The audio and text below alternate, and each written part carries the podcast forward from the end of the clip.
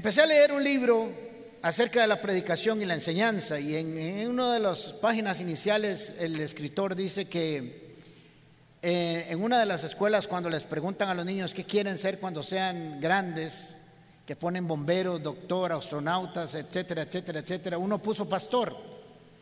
Y entonces el maestro le preguntó por qué y dijo que es para tener poco trabajo y mucho tiempo para disfrutar. ¿Qué concepto más equivocado hay acerca del pastorado? Y ahí mismo él sigue escribiendo y acerca de, entrevistas que le hace a muchos pastores famosos y predicadores de los, de los décadas.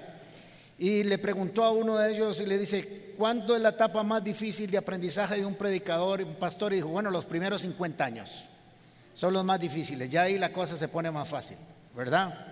Así que no sabemos cuánto cuesta estar aquí y cuánto cuesta servirle al Señor.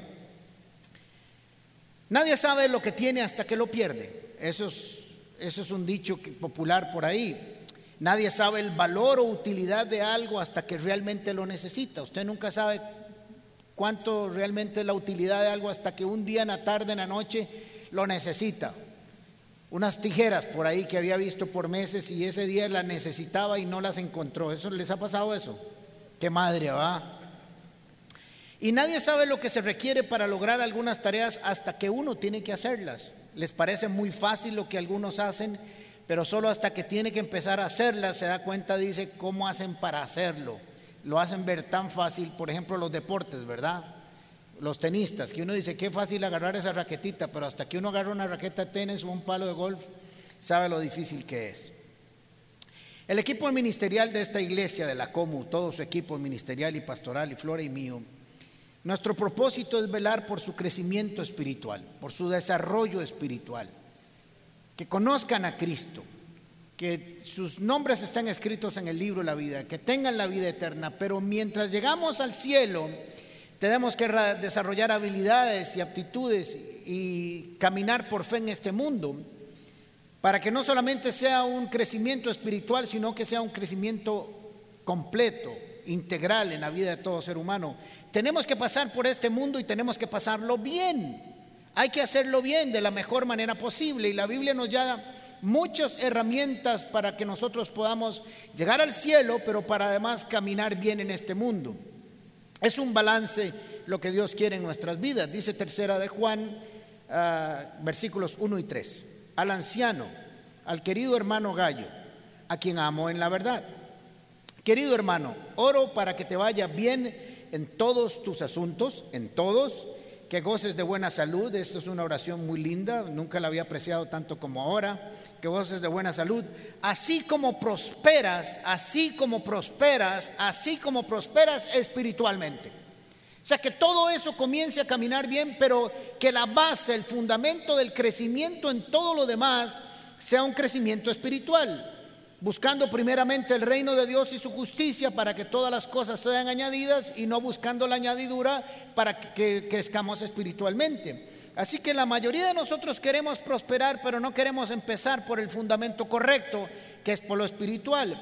La vida es un balance, tenemos que balancear y poner muchos factores en nuestra vida para que la balanza siempre esté parejita.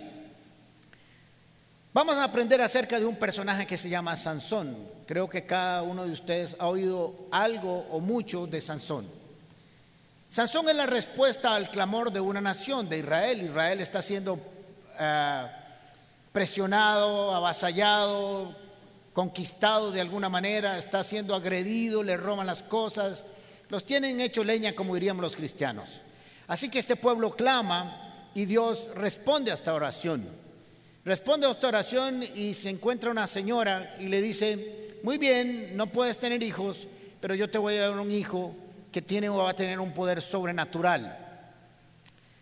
Le dice, le anuncia, le profetiza su milagro y le dice, no solamente te voy a dar un hijo, sino que va a tener que ser milagroso porque no puedes tener, ella era estéril. Así que el nacimiento de Sansón es algo extraordinario. Es el resultado del clamor de una nación.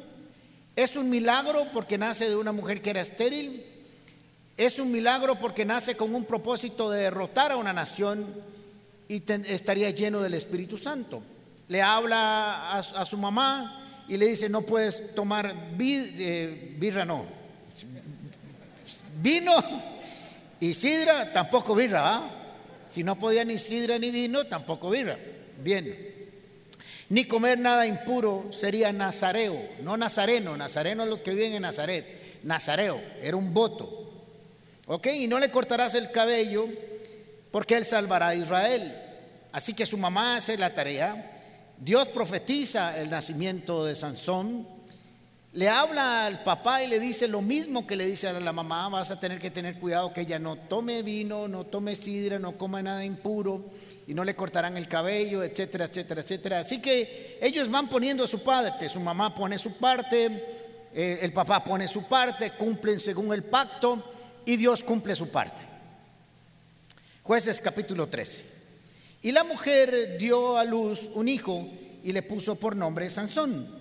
El niño creció y Jehová lo bendijo. El niño creció y Jehová lo bendijo. Y el espíritu de Jehová comenzó a manifestarse en él en los campamentos de Dan, entre Sorá y Estaol. Así que ya vemos también que la mamá cumple su parte, eh, el papá cumple su parte y Dios cumple su parte no solamente con el nacimiento, sino que comenzó desde niño a manifestar la razón, el propósito por el cual había nacido. Tenemos que entender que cada uno de nosotros nace con un propósito en la tierra. Usted tiene que encontrarlo. Cuando nos volvemos personas con propósito, tenemos un rumbo, una dirección, un propósito y todo lo que hacemos se va alineando a ese camino para nosotros vivir una vida plena cuando usted no tiene propósito, cuando usted no sabe para dónde va, para no sabe para qué está en la tierra, cualquier vara es buena. Y no es eso no es correcto porque nosotros tenemos que alinear nuestra vida a un propósito celestial.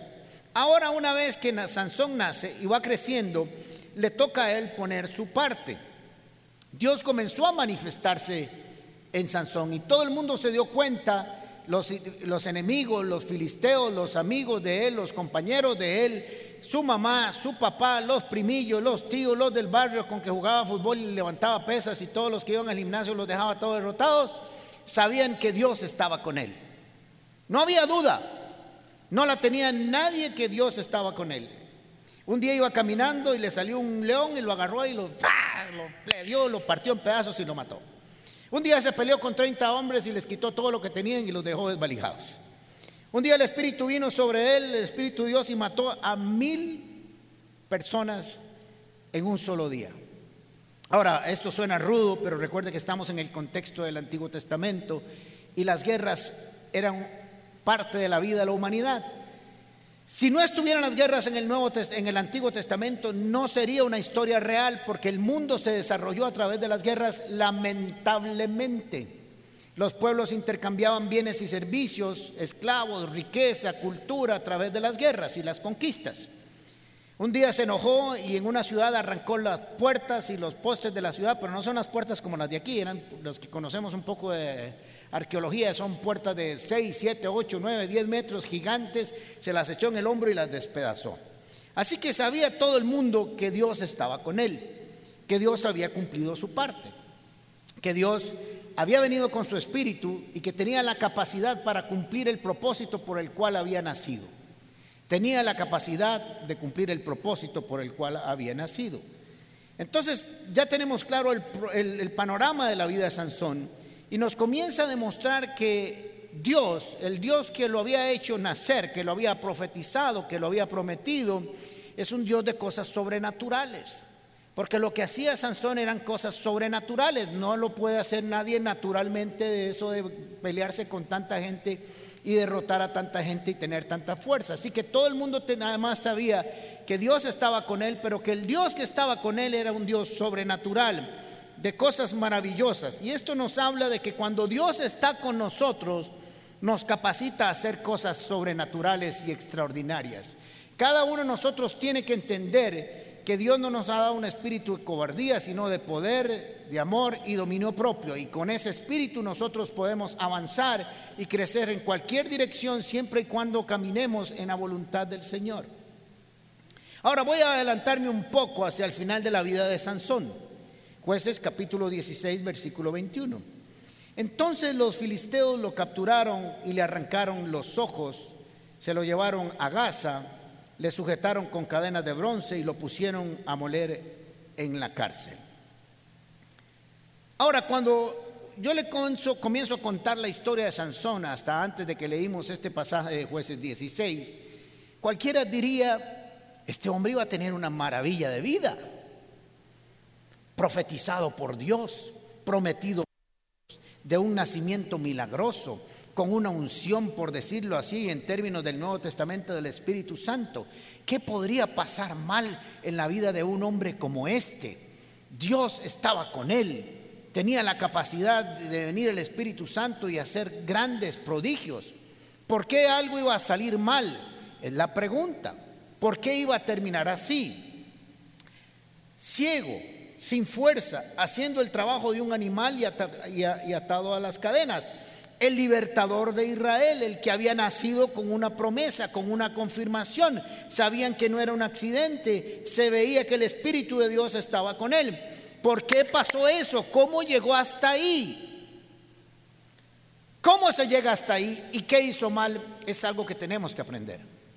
Porque le tengo una buena y una mala noticia. Vamos a aprender de Sansón para no hacer lo mismo, pero quiero decirles que todo nos puede pasar lo de Sansón empezando por su pastor. A todos nos puede pasar. Todos estamos expuestos a esto. Y si no somos conscientes de que estamos expuestos a, ese, a esa debilidad, a ese ataque, a ese menosprecio de la unción y la presencia de Dios, podemos cometer los mismos errores. Y no vamos a terminar igual que Sansón, ciegos físicamente o haciendo el trabajo de un animal, pero sí podemos quedar encadenados a un vicio. Sí podemos quedar encadenados de alguna manera a algunas cosas del pasado, podemos quedar ciegos espiritualmente, insensibles a las cosas de Dios. ¿Qué sucedió entonces en la vida de Sansón? Es lo que vamos a aprender. Lo primero que tenemos que aprender es que cuando vemos la historia de Sansón, es un hombre que comenzó a jugar con lo mundano comenzó a jugar con el pecado. Ahora, no solo quiero que enfoquen esta enseñanza que les voy a dar en relación al pecado, puede ser que esté relacionada también con el menosprecio a las cosas espirituales. Así que quiero que cuando hable de esto estemos haciendo un ir y venir del dejar de orar, del dejar de leer las escrituras, del dejar de servirle a Dios, del dejar de estar en su unción, del dejar de estar en adoración, de enfriarnos, de poco a poco irnos insensibilizando a la voz del Espíritu, a la presencia. Una de las cosas que hizo esta pandemia fue que nos alejó de la iglesia. Sí nos conectamos por internet y gloria a Dios. Sí tenemos grupos paz como nunca antes en la historia de la comunidad paz. Casi mil personas se congregan todas las semanas a través de grupos paz en grupos pequeños. Eso es un éxito. Ayer vino una muchacha que estaba ahí en la puerta recibiendo gente y me dice, pastor, yo no lo conocía en persona, yo empecé a conocerlo a usted a través de internet. En este tiempo. Sí, pero si algo hizo la pandemia fue que a muchos de nosotros o nos llevó y nos potencializó espiritualmente o a otros arruinó y secó porque estábamos dependiendo de la congregación para alimentarnos, para crecer. Y esto es algo que he estado hablando durante todo este tiempo de pandemia, el cuidado que hay que tener de no haberse afectado por esa distancia con la iglesia. El resultado de la vida de, Sansón no fue algo que sucedió de un día para otro. Usted no se deteriora ni yo, no, me deterioro de un día a otro. Es algo que va sucediendo poco a poco, poquito a poquito, poquito a poquito, paso a paso, casi imperceptible, casi eh, que no se note, porque el, el trabajo del enemigo es que precisamente no nos vayamos dando cuenta de nuestro deterioro espiritual. El trabajo del enemigo es que usted poco a poco y yo nos vayamos adormeciendo acerca de las cosas espirituales para que de pronto no nos demos ni siquiera cuenta qué ha pasado en nuestras vidas. Una de las cosas que le pasó a Sansón es que se dio a la presión, a la presión que constantemente Dalila hacía en su vida, lo llevó a ceder. Este mundo constantemente nos está presionando, el enemigo nos está presionando constantemente para ceder a las presiones de este mundo. Quiero decirles que como nunca antes en la historia de la humanidad el mundo está presionando para que los cristianos cedamos a nuestros principios y valores, porque es el tiempo donde la iglesia tiene que brillar más que nunca en los últimos tiempos. Y quiere adormecer a las iglesias. No quiero decir que fue un ataque contra las iglesias, pero si usted se da cuenta, prácticamente es lo último que abrió. Solo faltan los teatros para obras de teatro y cosas así, pero ya habían conciertos al aire libre, etcétera, etcétera, etcétera. Y lo último que abrió la iglesia es como no nos queda otra cosa, aunque tengo que reconocer que el presidente de la República y el ministro se comprometieron con la iglesia evangélica a que a finales de octubre permitían 300 personas en la iglesia y lo cumplieron. Y eso tengo que reconocérselos porque al César lo que es del César y a Dios lo que es de Dios. Pero era lo último. Pero también les dije la semana pasada que el ministro Salas en una reunión con algunos pastores con nosotros dijo que él reconocía que la salud emocional de un pueblo estaba en la iglesia. La iglesia tiene que seguir haciendo su trabajo. Y la iglesia no es solo los que estamos aquí, la iglesia es usted en su casa, en su trabajo, en su familia, donde quiera que esté. Sansón despreció y no valoró el privilegio, el honor, la bendición de ser usado por Dios. La, unción la despreció y la tuvo por menos, y tuvo por menos el ser instrumento en las manos de Dios. Hemos visto cómo muchas personas que servían regularmente dejaron de hacerlo. Claro, reconozco que no había muchas posibilidades de servir porque era yo sirvo en casa o apoyar en la oración del mediodía o apoyar en los diferentes ministerios. Sí, no había mucho que hacer. Pero algunos también nos dijeron, los llamamos a todos para ver cómo estaban, cómo que podíamos servirles. Y algunos dijeron, conmigo no cuenten hasta que volvamos, ni me vuelvan a llamar. Y yo decía, no puede ser. Se le olvidó para qué estaba en esta tierra. Se le olvidó que era una persona que Dios había estado utilizando con su Espíritu Santo para servir a su familia, a la iglesia y a una nación. Despreció tener, despreció tener el poder de Dios en sus manos. Y es que una de las cosas que yo creo que le pasó a Sansón, que entró en un proceso de decadencia espiritual y autodestrucción, si usted se da cuenta en el, en el pasaje de Sansón de su vida, nunca se menciona al diablo.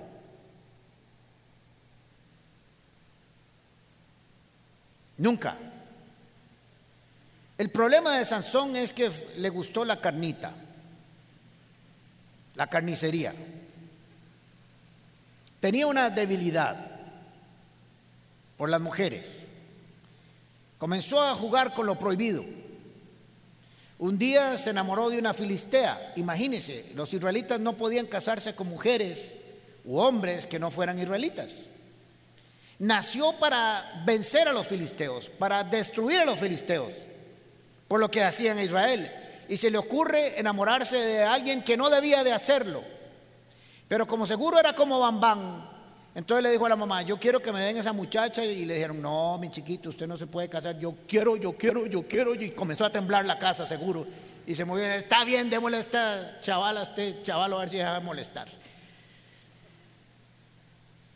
Se le olvidó que tenía una visión de reino. ¿Cuántas veces insistimos nosotros de obtener algo que sabemos en el fondo que no queremos, pero que nos gustó verlo? Pero sabemos que no debe estar incluido en nuestra vida. Un día se fue y se acostó con una prostituta. Después se enamoró de la, de la Lila, que lo que hizo fue engañarlo. Cualquiera que conoce un poco de la vida sabía que en la primera parte de la vida de Sansón, si seguía así iba a terminar bien, pero la segunda parte de su vida nos damos cuenta que si seguía así también terminaría mal. No hay que ser ni teólogo, ni psicólogo, ni terapeuta, ni consejero, ni coach personal para saber que iba a terminar mal. Pero él no reaccionó. Por eso cuando alguien nos exhorta como hoy, no es para nuestro mal, es para nuestro bien, es para despertarnos, es para hacernos reflexionar. Y como les dije al principio, no quiero que pongan su vista solo en cosas pecaminosas, pueden ser en cosas que no tienen ni fu ni fa, pero que lo que hacen es robarnos energía espiritual, tiempo espiritual, dedicación con Dios y nos hace terminar insensibles a la voz del Espíritu Santo. Comenzó a caminar por territorios peligrosos del enemigo. Comenzó a cerrar los ojos a lo santo y los puso en lo profano saliéndose de zonas seguras como su familia, su casa, el reino de Dios, de Dios, dejándose relacionarse con Dios y relacionarse con lo que no debía de hacer. Cada vez iba más a lo prohibido, más a lo que lo iba a encadenar y lo que iba a hacer perderlo. Jueces capítulo 16, versículo 20. Les voy a, antes de leer este texto, les voy a hacer un contexto rápido. Sansón se enamora de Dalila, pero Dalila era una espía. Había sido contratado para enamorarlo y que le dijera el secreto de su fuerza. Así que Sansón siguió estando con Dalila, pero como decimos los ticos, la vacilaba. Ay, Sansoncito, mi lindo, bebecito, Sansoncito, ¿quién es el más fuerte de la casita? Y ella decía, yo, yo, yo, mi amorcito, yo soy el más fuertito. Ay, qué lindo el bebé de la casa. ¿Y cuál es su fuerte? Entonces él la vacilaba. Si me amarras con una cuerda que nadie ha amarrado, perderé la fuerza. Entonces él se dormía y ella lo amarraba y de pronto le gritaba, los filisteos, y padre los levantaba y así, jaja, la vacilé. Y si me hacen unas colitas, y si me hacen, y ahí iba vacilando y vacilando, y creyó que la vida era un vacilón, que la vida era un carnaval. Pero eso se iba a agotar tarde o temprano. No podemos jugar con la vida. Con la vida no se juega, con lo espiritual no se juega, con el pecado no se juega. Con el adormecimiento espiritual no se juega, tarde o temprano, no se engañen, Dios no puede ser burlado. Todo lo que el hombre siembra, eso cosecha. Entiendan, Dios no puede ser burlado. Usted puede burlarse a todo el mundo, pero a Dios no. Y a usted tampoco. Podemos engañar a muchas personas, pero no podemos engañar ni a Dios ni a nosotros mismos. Cada uno de nosotros sabe lo que está haciendo. Versículo 20, capítulo 16. Luego ella gritó, Sansón, los filisteos se lanzan contra ti. Y Sansón despertó de su sueño y pensó, me escaparé, jaja, como las otras veces y me los quitaré de encima. Pero esta frase es una de las frases más impresionantes de la Biblia. Pero no sabía que el Señor lo había abandonado. ¿Cómo uno no se da cuenta que Dios lo ha abandonado? Ahora, voy a aclararles algunas cosas para dejarlas claras. Que no digan que su pastor no sabe enseñar la, Biblia. Esto es un concepto del Antiguo Testamento donde el Espíritu de Dios venía, hacía, le daba la fuerza al Sansón y se iba. Venía, peleaba con mil hombres y se iba. En el Nuevo Testamento el Espíritu de nosotros, si hemos sido salvos y hemos entregado nuestra vida al Señor Hemos creído y creemos que es el único mediador entre Dios y los hombres, que su sangre nos limpia de todo pecado, etcétera, etcétera, etcétera. Hemos sido sellados con el Espíritu Santo para el día de la redención. Y ese Espíritu no se va de nosotros, sino que lo podemos entristecer, lo podemos, voy a utilizar algunas palabras un poco sencillas para comprender, empequeñecer, guardar en una gaveta, no darle mucha interacción con nosotros, etcétera, etcétera, etcétera. Para que no digan que yo no estoy enseñando, que estoy enseñando mal, porque estamos en el Nuevo Testamento. Ahora, tampoco tiene que ver lo que estoy hablando con la salvación, porque la salvación, según nuestro criterio de esta iglesia, por si acaso querían saber, querían saber, no se pierde, se renuncia. La salvación no se pierde por el pecado porque usted no la compró por no pecar. Entonces no la puedo perder porque no la compré así. Yo podría perder la salvación por pecar si yo dejé de pecar y, me hice salvo. Me explico. Si yo dejé de pecar y con eso compré la salvación, cuando vuelvo a pecar pierdo la salvación. Pero la salvación del cristiano no viene por dejar de pecar, viene por creer en Cristo, que es el Cordero de Dios que quitó el pecado del mundo. Ahora, tampoco quiero decir que la salvación se pierde, que hay que cuidarla con temor y temblor es otra cosa. Pero entonces, ¿cómo se da cuenta uno que hace mucho tiempo el Espíritu de Dios no se mueve en uno? Que ora y ni siquiera las moscas del cuarto se levantan. ¿Qué pasa? ¿Cómo llega uno hasta ahí? Con un personaje tan grande y tan famoso como este que no se dio cuenta. Con la presencia en su vida más poderosa que puede venir sobre el ser humano, que es el Espíritu de Dios, que se movía desde el principio sobre la faz de la tierra. ¿Qué pasó? ¿Cómo se llega hasta ahí? La respuesta, según yo, es la siguiente. Cuando nos relacionamos con Dios por las razones equivocadas, cuando nos relacionamos con Dios por las razones equivocadas, cuando tenemos que relacionarnos con Él con la razón equivocada, eh, correcta, es cuando nos damos cuenta que no hay conexión. A ver si me explico. Yo voy a poner un ejemplo muy rudo para poner el ejemplo de Sansón.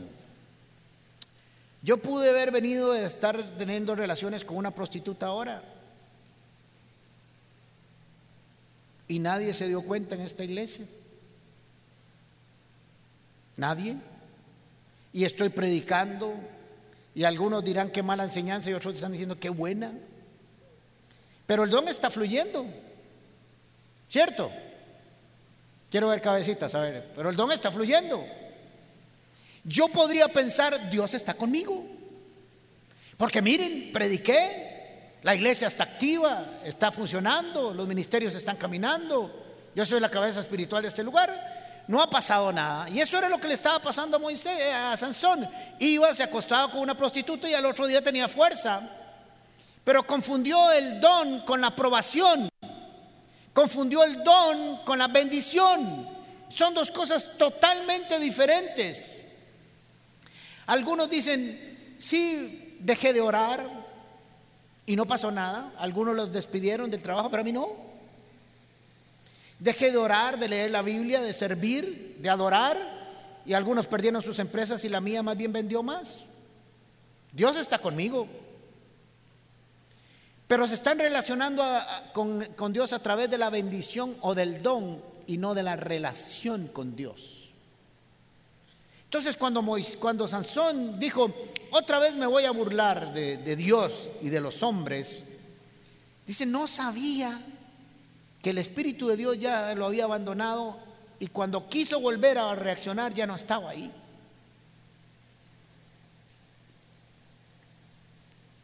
Perdemos la fuerza espiritual que nos hacía estar atentos y sensibles a la voz del Espíritu y a la dirección de Dios. Necesitamos hacer un análisis profundo de nuestras vidas, a ver en qué nos hemos vuelto insensibles.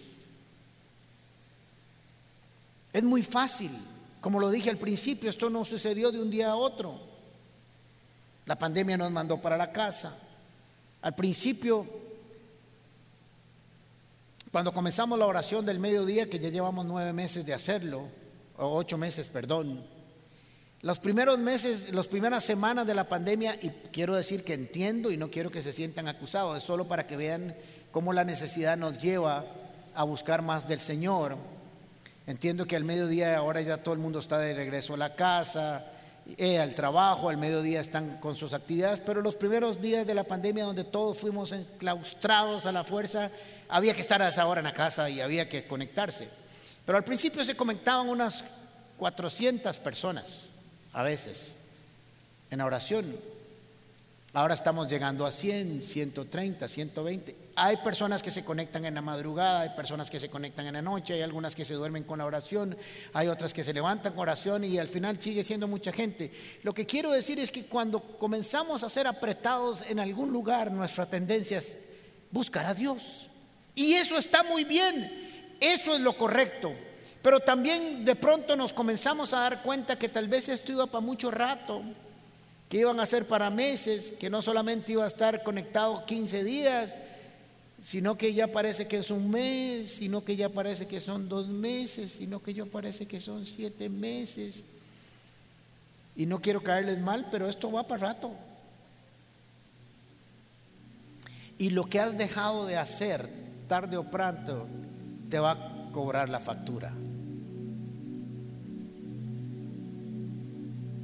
De pronto cuando vas a comenzar a volver a, doblar tus rodillas, te vas a encontrar con algo desconocido tal vez. Te habías desensibilizado al mover del Espíritu, de su presencia, de su unción, de su voz, de oírlo, de que te escuche, de leer las escrituras y que te comiencen a hablar. Porque una de las cosas que el enemigo sabe que puede hacer con nosotros es irnos adormeciendo poco a poco. Es interesante porque dice las escrituras que esa noche que Sansón fue ah, capturado, se quedó dormido en los regazos de Dalila. Esto es una descripción impresionante. A veces hay que saber leer los textos bíblicos. Los regazos de Dalila son suavecitos, son bonitos. Aquella cabellera de anuncio de champú brillante que se mueve así en cámara lenta. Y le comenzó a acariciar el pelito a Sansón. Y Sansón le volvió a ver así con los ojitos así. Y ella le decía, qué lindo sos, Sansón. Ay, tus regazos tan suavecitos que son. Ahí pasaba tiempo, acurrucado. No dice que estuvieran teniendo relaciones, dice que se durmió nada más. Porque ella sabía que lo que tenía que hacerlo era adormecerlo para que se volviera inconsciente de lo que iba a venir en su vida al día siguiente. Si hay algo que sabe el enemigo para arruinar la vida de muchos, es adormecernos espiritualmente, volvernos insensibles incapaces de reaccionar correctamente en las diferentes etapas de la vida. Caer en los engaños no caemos de un día para otro, somos engañados poco a poco según nuestra conciencia se va cauterizando. Así arruinan muchos su vida personal y su vida espiritual, acurrucados suavemente, adormeciéndose, sintiéndose seguros en un lugar de sus vicios o su mundalidad. Este es un texto del Nuevo Testamento. ¿Qué dice la Biblia? Si alguno ama al mundo, el amor del Padre no está en él. Pero espérese, pastor, ¿cómo que el amor de Dios está en todo lado? No, no sé, ahí lo dice, que si alguno ama al mundo, el amor del Padre no está en él. La razón es muy sencilla. Relaciónese y sírvale a quien ama. Sansón comenzó a amar a este mundo, dándole prioridades a otras cosas antes que a Dios. Poco a poco, haciéndolo sentir seguro en lugares donde no había seguridad. Él sabía que era una trampa y siempre estuvo engañando a Dalila, pero terminó siendo engañado. Creyó que se podía burlar de sus circunstancias el resto de su vida. ¿Has pensado que te puedes burlar de Dios toda tu vida? Porque el fin de semana hacemos cosas y llega el lunes y no pasa nada. O dejamos de orar hace mucho tiempo. De vez en cuando ponemos algo en internet o la iglesia, nos conectamos de vez en cuando. Y las cosas siguen funcionando. Eso es una relación equivocada con Dios. El enemigo sabe que nos puede poner pequeñas anestesias en lo espiritual para quitarnos lo mejor de nuestras vidas, como hizo con Sansón. Le quitó lo mejor que tenía en su vida la presencia de Dios por medio de su espíritu para guiarlo, para instruirlo.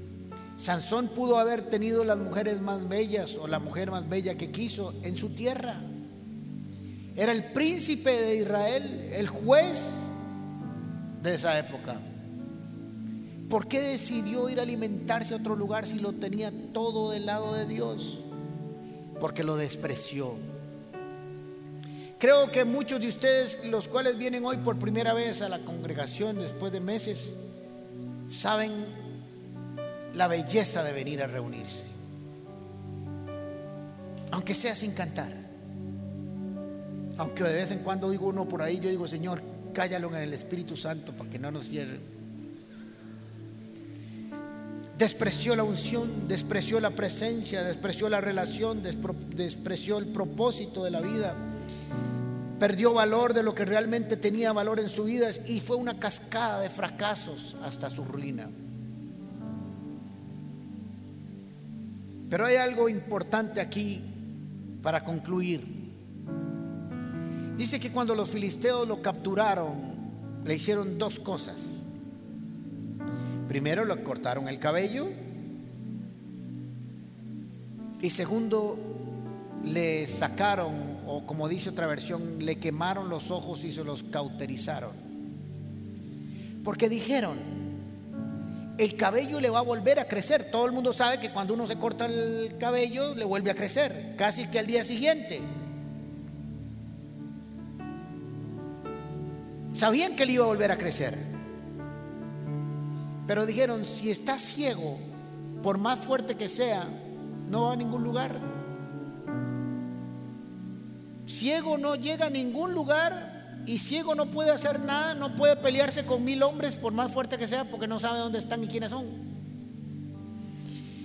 Esta es una revelación importante en nuestra vida. ¿Sabe qué quiere hacerte el enemigo que pierdas? tu visión del reino.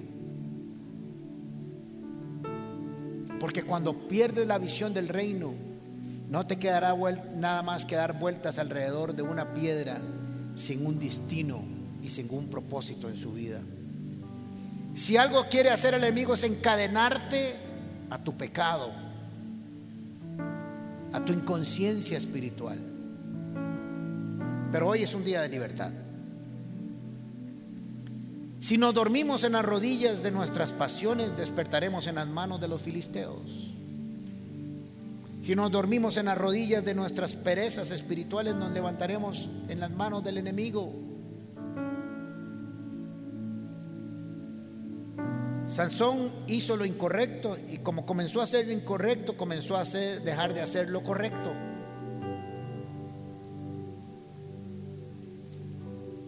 El don le volvió. Sí, le creció el pelo. Y cumplió la misión de su vida. Pudo haber sido un cumplimiento de una visión gloriosa, impresionante, con una historia extraordinaria para la eternidad. La cumplió, pero con dolor. ¿Por qué no vives tu misión en la tierra, pero con alegría, con gozo? con propósito, con entusiasmo, con bendición, apreciando lo que hay que, apreciar. Que no nos pase las de Sansón que dijo, esta vez me voy a escapar como las otras. Esta vez no me va a pasar nada. Un argumento que yo tenía para con mis hijos constantemente es que me decían, eso papi no me va a pasar a mí. Yo le decía, eso dijo el último que le pasó. Y decían, qué pereza, contra eso no puedo hacer nada. Todos tenemos que cuidarnos, porque estamos expuestos a eso. Cierre sus ojos un momento, por favor.